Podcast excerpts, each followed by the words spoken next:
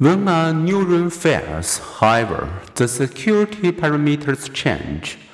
The first section of the axon opens its gates, rather like sewer covers flipping open, and positively charged sodium ions flooding through the cell membrane.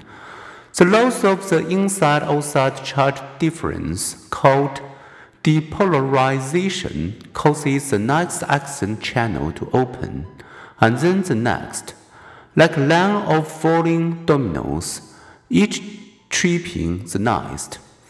During the resting pause called the refractory period, the neuron pumps the positively charged sodium ions back outside. When it can fire again, the mind boggles when imagine this electrochemical process repeating up to 100 or even 1000 times a second. But this is just the first of many astonishments. Each neuron is itself a miniature decision maker device performing complex calculations as it receives signals from hundreds, even thousands of other neurons. Most signals are acceleratory, sometimes like pushing a neuron's accelerator. Some are inhibitory, more like pushing its brake.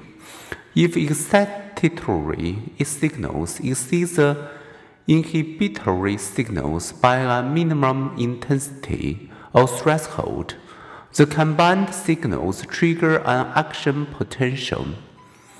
The action potential then travels down the axon, which branches into junctions with hundreds or thousands of other neurons or with the body's muscles and glands. Increasing the level of stimulation above the threshold will not increase the neural impulse intensity. The neuron's reaction is all or non-response. Like dance, neurons either fire or they don't. How, then, do we detect the intensity of a stimulus? How do we distinguish a gentle touch from a big hug? A strong stimulus can trigger more neurons to fire and to fire more often, but it does not affect the action potential's strength or speed. Squeezing a trigger harder won't make a bullet go faster.